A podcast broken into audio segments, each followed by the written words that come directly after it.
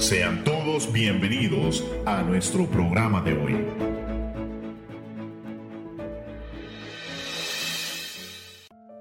Ocho y media de la mañana, bienvenidos a este su programa Verdades Eternas.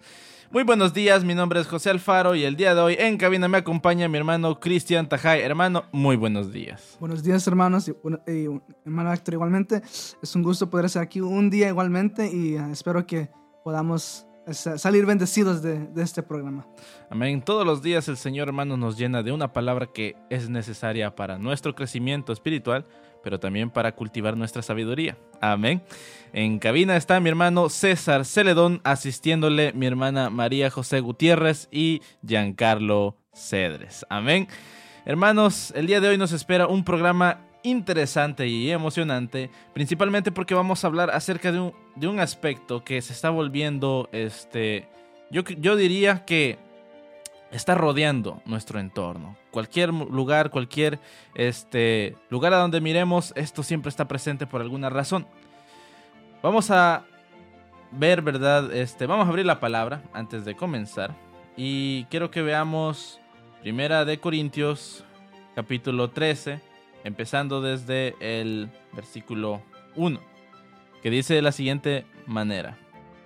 Si hablo en lenguas humanas y angelicales, pero no tengo amor, no soy más que un metal que resuena o un platillo que hace ruido. Si tengo el don de profecía y entiendo todos los misterios y poseo todo conocimiento, y si tengo una fe que logra trasladar montañas, pero me falta el amor, no soy nada. Amén. Y el tema que hoy nos abre eh, está titulado ser o no ser, la percepción asexual y sexual en la vida de la persona. ¿Ok? Y principalmente lo que vamos a definir es principalmente qué es lo que en sí se relaciona con la asexualidad. Y el tema que abre esto, o más bien el tópico que abre esto, es principalmente la malinterpretación del amor. ¿Ok? Cuando nosotros hablamos acerca de este el amor, ¿verdad? Y las personas muchas veces muchas veces lo idealizan, ¿ok? Cuando se habla de amor, se habla de sentimientos, se habla de sensaciones. Se habla de este de intimidad, ¿ok? Y muchas veces lo que hace el, el conocimiento o el límite del conocimiento es hacer de que una persona no pueda en sí definir en palabras lo que es el amor. ¿Ok? Muchas veces dicen, no, es que siento, este, me siento nervioso, me siento nerviosa cuando lo veo, o cuando le veo. Probablemente lo que siente es ansiedad, ¿verdad? Pero en sí, las personas no pueden definir el amor. Muchas veces dicen, no, pero está el amor fraternal, está el amor este, de madre, pero esos términos realmente no nos dicen nada. Hermano Cristian, ¿Qué es lo que nos dice en sí la doctrina acerca del amor? ¿Cuáles, son los, en sí los tipos de amor que, nosotros tenemos? Eh, la, la, Biblia usa cuatro palabras griegas cuando se habla del amor y se refiere de primero el amor eros, que es amor erótico, amor entre pareja, esposo y esposa. El amor filial, amor entre hermano, hermano, hermana, hermano, hermana, hermana. Tenemos el amor estorgue, que es amor de, sería de, un padre hacia un hijo, una madre hacia, hacia un hijo o hija y la tenemos por último el amor ágape, que es un habla de un amor divino, un amor incondicional. Un amor divino, un amor incondicional.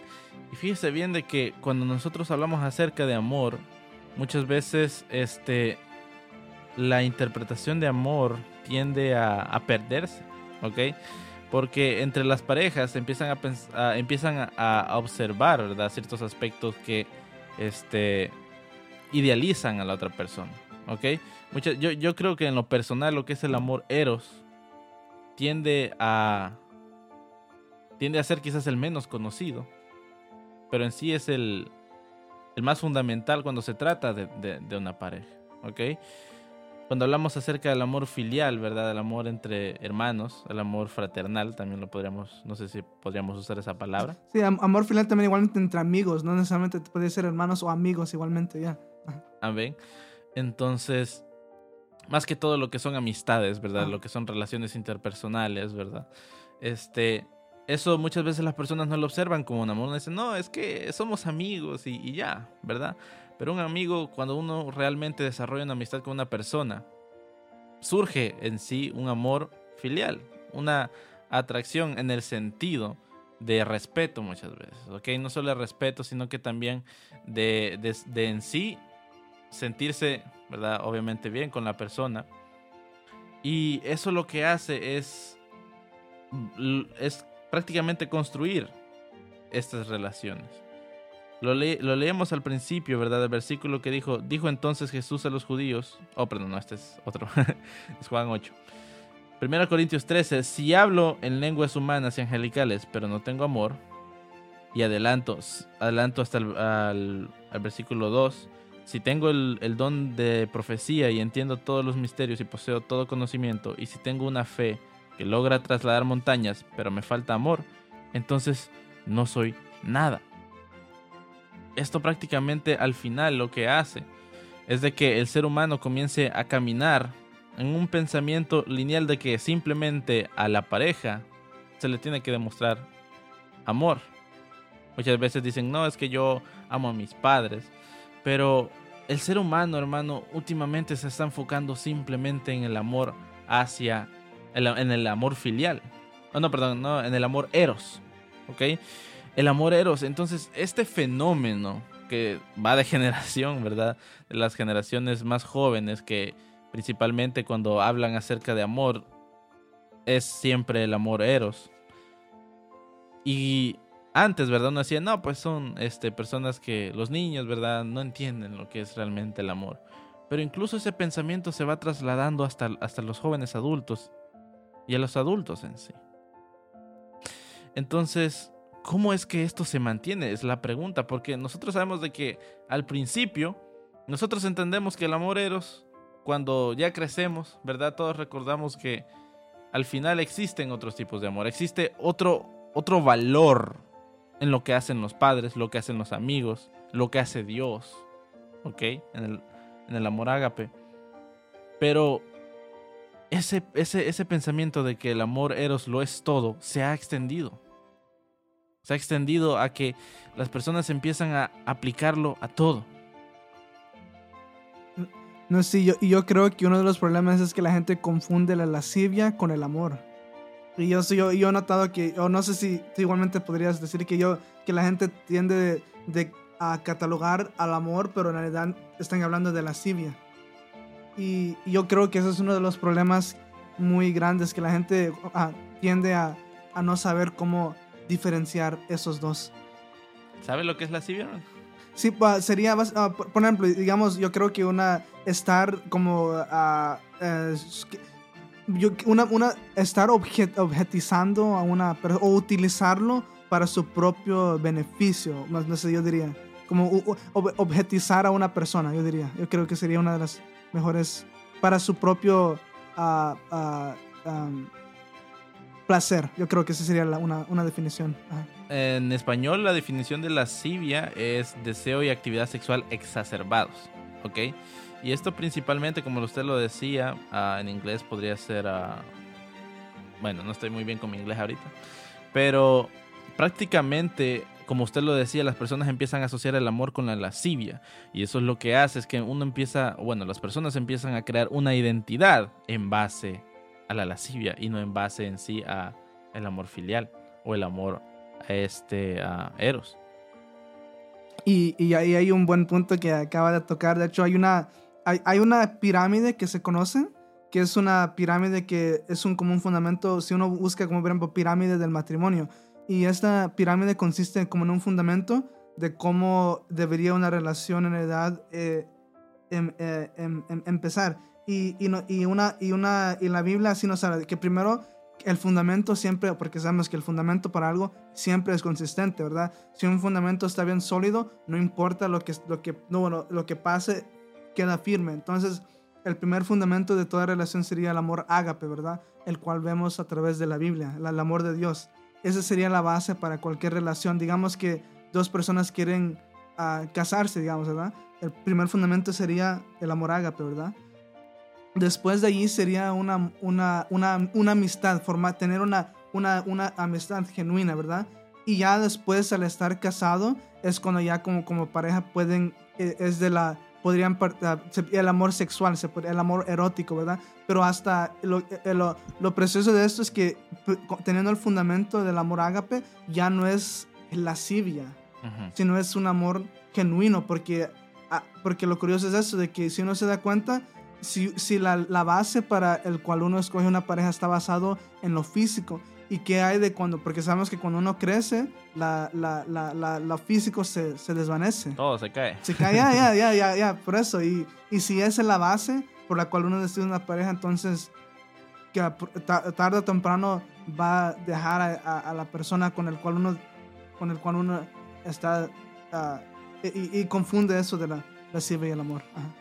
Es interesante, ¿verdad? Lo que acaba mencionar porque y hay que hacer énfasis en eso, la base del matrimonio, la base de, un matrimonio estable, la base en sí de, llegar, ¿verdad? A ese punto del amor eros. No es, no es empezar por el amor er, eh, eros, es empezar por el amor ágape, porque eso es prácticamente lo que une a las parejas, ¿verdad? Eso es lo que nos une principalmente como hijos de Dios. Entonces, ¿qué es lo que pasa? De que las personas primero quieren empezar por el amor eros, quieren darle vuelta a la pirámide, ¿no? Quieren empezar de una vez, ¿verdad? Con lo que es el físico, con lo que es este, y en sí, de cierta forma sí existe al principio una atracción física, ¿verdad? Eso es innegable.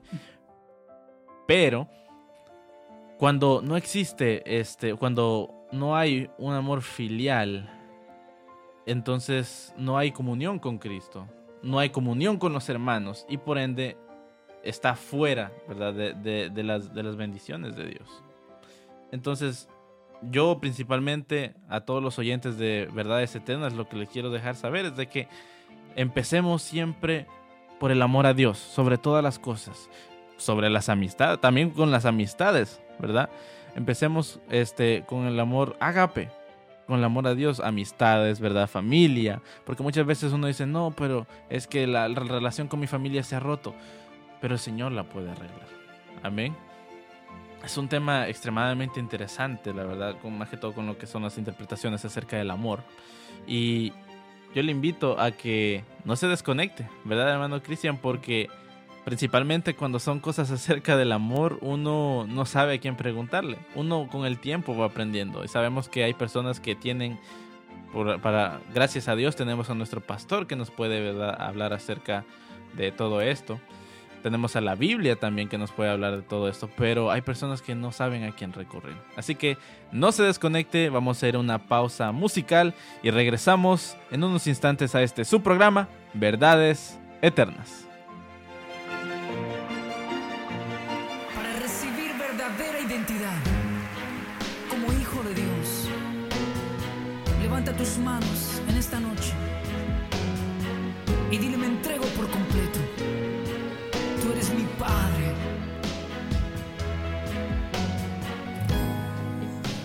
estuve en el desierto,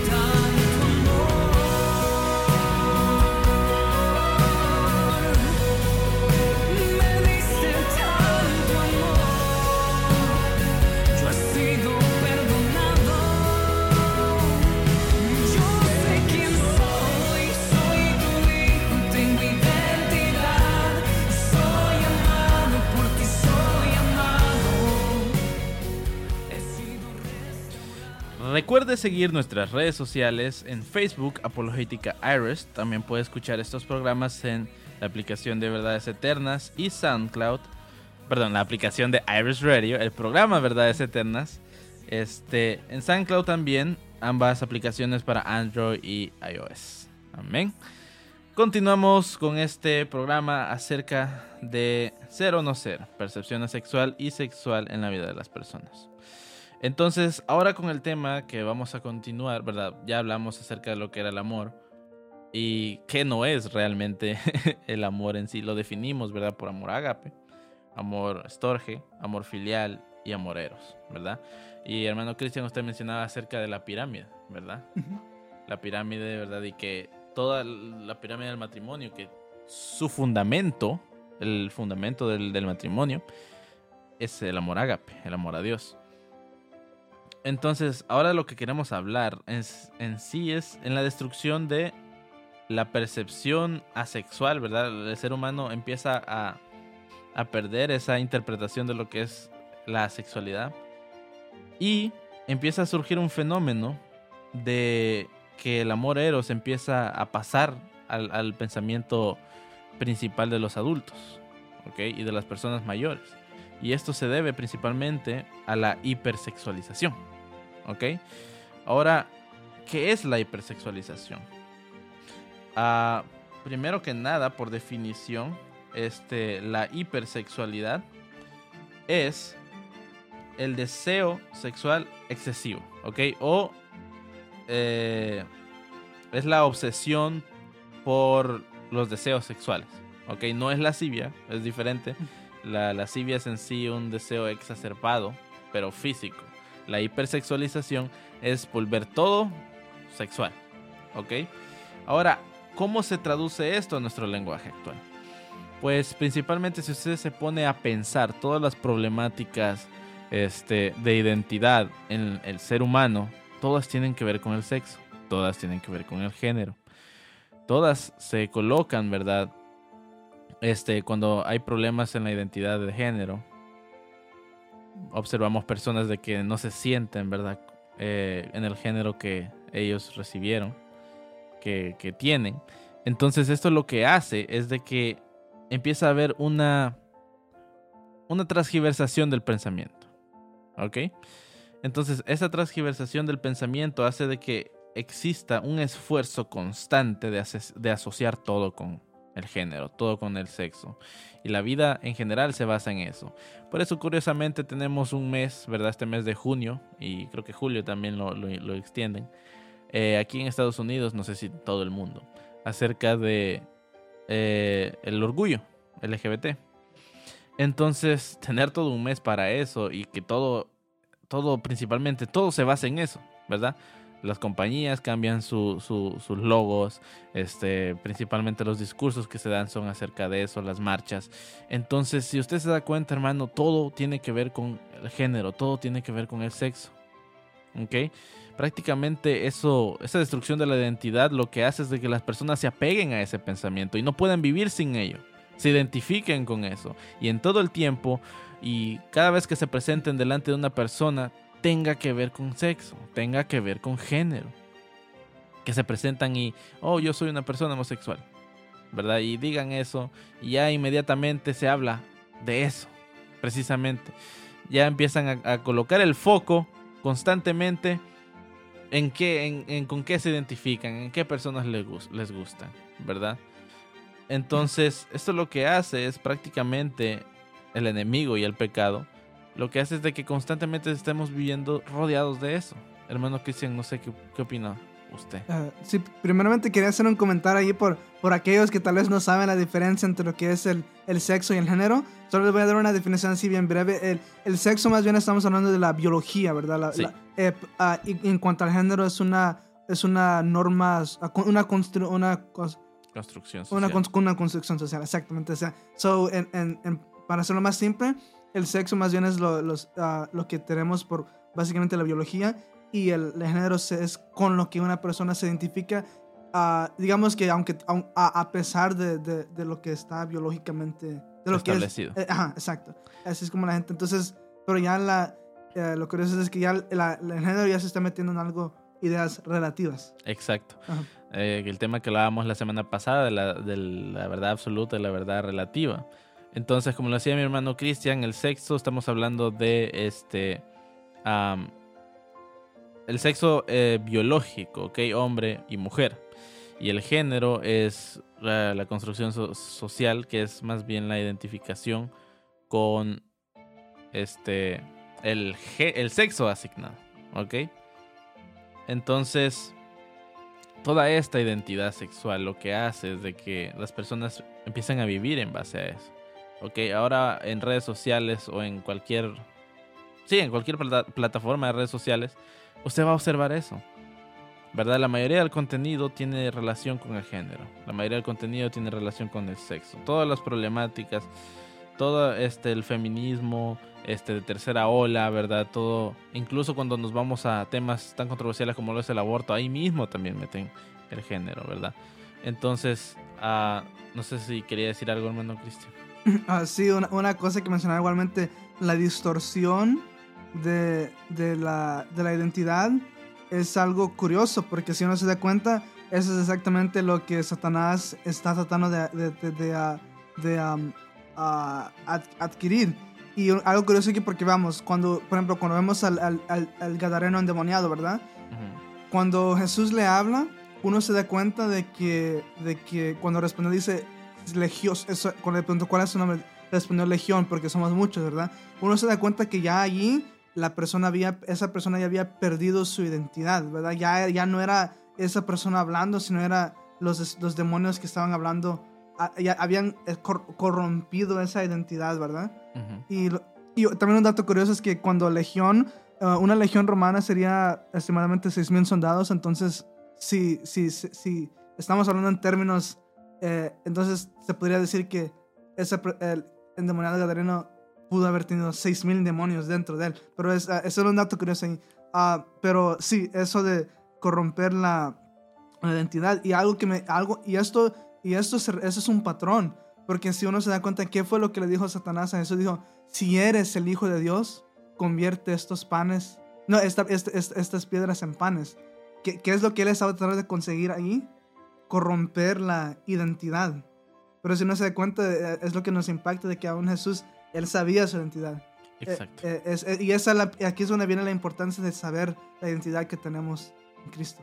Sí, principalmente la identidad que nosotros tenemos en Cristo, y verdad, y lo dice a Gálatas capítulo 3 versículo 28, dice, ya no hay judío ni gentil, ni esclavo ni libre, hombre ni mujer, porque todos ustedes son uno en Cristo Jesús. Y ahora que pertenecen a Cristo, son verdaderos hijos de Abraham, sus herederos, y la promesa de Dios a Abraham les pertenece a ustedes. Entonces, esas primeras palabras, ya no hay judío ni gentil, ¿verdad? Hace la comparación de, eh, de, la, de la- de la raza principalmente. Esclavo ni libre, ¿ok? Hombre ni mujer, todos ustedes son uno en Cristo. ¿Y esto qué quiere decir? De que nosotros no podemos regir nuestra vida, nuestra identidad no la podemos definir en quienes somos físicamente. ¿Ok? Ahora, ¿esto por qué? Porque es una constante, ¿verdad? Las personas se acomplejan por cómo se ven, por cómo están, ¿verdad? No dicen, no, es que yo soy feo y por eso tengo inseguridades. Y eso es lo que pasa en la vida de los jóvenes también. Los, los- la- los jóvenes cuando se, cuando no se, cuando ven algo malo en ellos mismos, se sienten inseguros, ¿verdad? Entonces esta inseguridad lo que crea es esconder sus atributos reales. Cuando hablamos, hablamos acerca del matrimonio y poníamos la- al amor agape y hablábamos de que principalmente tiene que surgir una, una amistad, ¿verdad? Y al final, cuando ha pasado muchísimo tiempo, el casado empieza a notar esos aspectos bellos de su, de, de- de su pareja, ¿ok? Esas cosas que le vuelven oro, Que le vuelven valioso, extremadamente valioso. Pero eso muchas veces las personas lo llegan a observar hasta mucho después. Y esto principalmente se debe a que los ojos muchas veces están puestos en el físico, ¿ok? Muchas veces en, lo, en lo que pueden percibir apenas con sus ojos. Y en la realidad, hermanos, es que Cristo nos ve valiosos a nosotros por lo que Él ha puesto en nosotros, los dones. ¿Ok? Todo, todo, todas las bendiciones que las personas pueden llegar a, a tener, todo el amor de Dios que nosotros podemos llegar a, hacer sentir en, cualquier lugar, hace de que nosotros seamos verdaderamente valiosos. Pero las personas basan su valor en quienes son. Las personas basan su valor en qué son si soy verdad homosexual, si soy pansexual, si soy bisexual, si soy heterosexual, si soy hombre, si soy mujer, género no binario, género fluido. O sea, cada quien se quiere poner un color, cada quien se quiere poner una bandera, pero al final es nada de eso importa. Ni qué tan altos, ni, ni, ni qué tan bien parecidos, nada de eso importa. Porque hermano, usted lo mencionaba, al final todo se cae pero nuestra identidad con Cristo tiene que permanecer. Nuestra relación con el Señor tiene que permanecer porque es la única que va a valernos cuando nosotros ya estemos ancianos. Cuando ya nos podamos levantar, solamente vamos a tener a Dios. Únicamente. Entonces, ¿qué es lo que busca el enemigo hacer con la hipersexualización o con confundir la interpretación del amor? Es de que caigamos en un constante pensamiento de que el amor, el amor eros, lo físico o el género o el sexo tiene que ser fundamental para nuestra vida y eso no es cierto. Solamente el amor agape, ¿verdad? Vamos a sentir amor por nuestros hermanos, vamos a sentir amor por nuestra familia, amor por la pareja, pero el amor de Dios, aun cuando muramos, va a seguir estando ahí para nosotros. Hermano, unas palabras. Sí, bueno, hermano, siempre tengamos ese fundamento en cada relación, siempre es el amor ágape, es el amor que, que, no cambia, de un Dios que sabemos que no cambia, sabemos que Dios es un Dios de amor y Hebreos 13:8 nos declara que Él es el mismo Dios de, siempre y siempre tengamos el amor ágape como un fundamento. Para Amén. Una despedida. Una bendición, hermanos, y espero que esta, este programa pueda ser de mucha edificación. Amén. Mi nombre es José Alfaro, hermanos. Ya hemos llegado al fin de este programa. Recuerda escuchar el reprise de este programa los días viernes a las 8 y media de la mañana. Nos vemos la próxima semana en otra edición de este su programa, Verdades Eternas. Hasta la próxima.